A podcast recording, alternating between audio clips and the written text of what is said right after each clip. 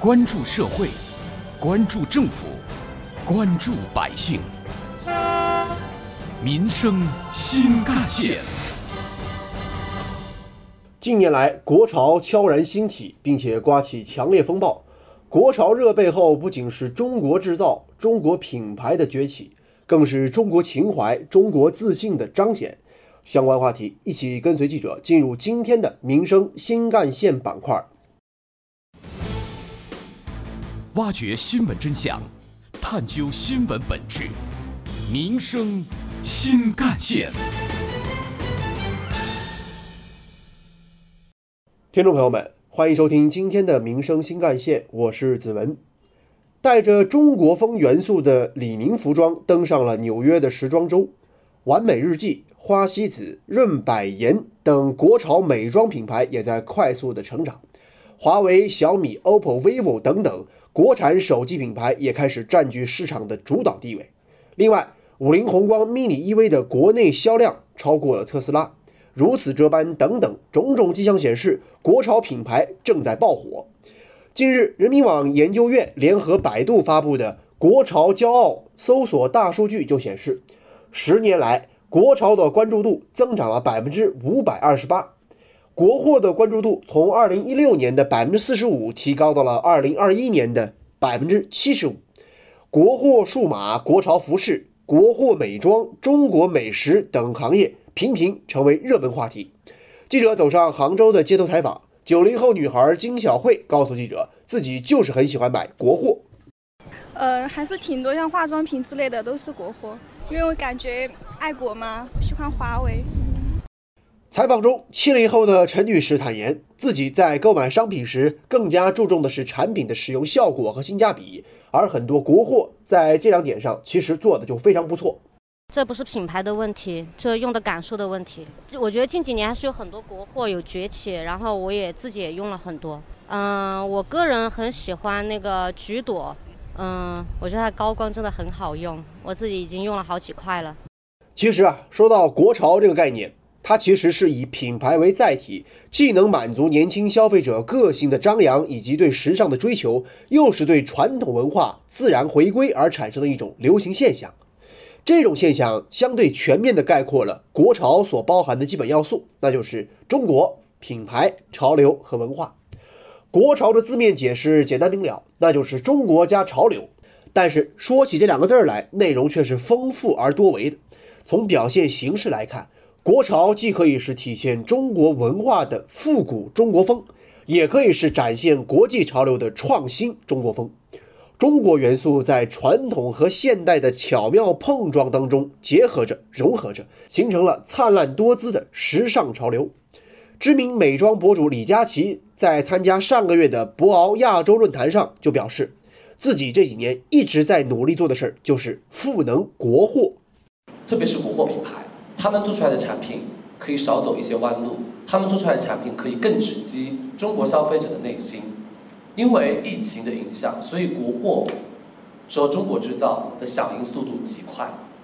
让我们有这个机会和这个能力，可以让大家看到国潮，看到国货的热情。九零后和零零后这一波新生消费的力量，因为我们在中国生活，我们看到了中国制造的蓬勃发展，我们看到了中国经济的日益月新，所以我会觉得我们在中国生活的这二十年、十几年。我们觉得自己很骄傲，是在中国，所以国货有这样的希望，因为有一群新生力量的消费者，他们很认可国货。人们发现，新一轮国潮热并不是出自简单的所谓情怀，真正的原因是国货新品正稳定的建立起了供需关系。供应方面，中国制造升级是国潮热的基础，中国制造早已进军全球的中高端产业，中国质量正在大幅提升。而需求方面呢，消费回流让高品质的国货赢得了更广阔的市场，尤其是接过消费主力棒的九零后、零零后们，是一种平视的眼光去看待这个世界的。或许他们对西方产品少了一些盲目崇拜，反而多了一些使用中国制造的自豪感。现阶段的国潮更有民族文化和科技潮流加持，中国品牌、中国文化、中国科技开始引领新趋势。在杭州读大学的小张表示，自己就非常喜欢国产护肤品，因为自己有些皮肤问题，国货产品既能很好解决，又在自己的消费能力范围之内。我比较相信中医，其实国货有些东西它利用的天然的一些东西，而且又便宜又好用。毫无疑问，国潮首先信国，企业需要挖掘传统的文化内涵，挖掘和表现现当代中国积极的文化特征。要在深挖中国传统文化基础的内核之上，结合年轻消费者对时尚的追求，让产品、理念、技术等构成元素与时俱进，不断引领新风尚。让中国创造、中国文化、中国元素成为市场热点。同样，国潮还得潮，潮流是动态的，要让潮流兴起和流传，不能成为市场的匆匆过客。企业要细分人群，关注消费新动向，以此推进产品的变革和模式创新。实惠产品看价格，耐用刚需看质量，有趣产品得看个性。在这样的消费点驱动之下，九零后、零零后们。推动着各大品牌不同品类的产品迈出年轻的步伐，只有跟上需求，才能和消费者同频共振。不仅要潮起来，更要潮下去。挖掘新闻真相，探究新闻本质，民生新干线。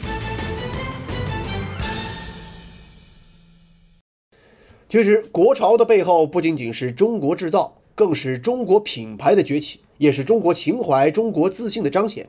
今年以来，人们对于传统文化的关注度是不断的水涨船高，媒体也加大了对传统文化的宣传力度，在各大平台上推出了形式多样的高质量文化节目，比如你我熟知的《中国诗词大会》《国家宝藏》《上新了故宫》等等。这些文艺作品收视率、口碑双高，同时既普及了传统文化知识，也让更多人懂得并且热爱传统文化。也提高了人们的文化认同感。浙江传媒学院大三学生汪成告诉记者：“每次看中国诗词大会，自己都非常有感悟。像中国诗词大会，我每看一期，我都会觉得比我年龄还小的人，他们懂得诗词歌赋啊，比我们还多。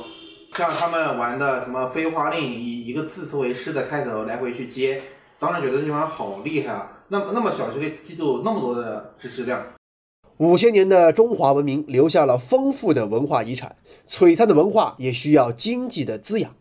各种文创产品于是应运而生，受到了非常多年轻人的追捧和喜爱。文化虽然打着引号的老，但是文创产品却可以打着引号的很新。九零后女孩陈美娟就非常热衷于购买国潮文创产品，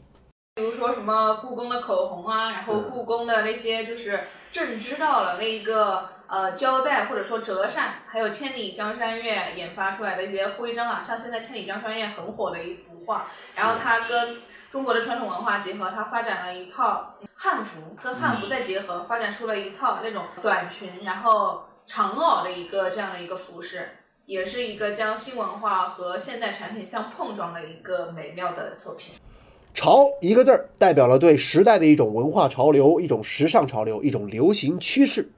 国潮不仅可以用年轻人的语言去诠释古老文化赋予现代的美感，也可以表现为将传统的文化融入时尚的创意。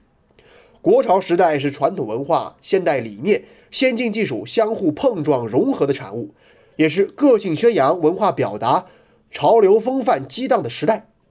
国潮展现的是人们对于国家现在和未来发展的积极心态和预期，是对民族文化的认同，更是文化自信的一种提升。就代表了大家对中国文化的一种认同啊！我觉得这就是文化自信呐，因为我们爱国潮，其实就是爱中国的文化呀。而且我们这个中国文化不是一个很窄的文化，我们是把中国所有的民族在所有的时代。创造出来的最美的东西都纳入到我们的心里了，然后文化认同是最深层次的认同，而我们现在这种国潮本身就是说年轻人在拥抱这种深层次的认同。随着中国国力的强盛，我们觉得我们那种两个黄鹂鸣翠柳，一行白鹭上青天似的审美，那是非常非常漂亮的呀。所以必须是两者合一的。中国发展了，同时中国文化可以提供一种最深厚的背景。然后你才能看到春潮涌动。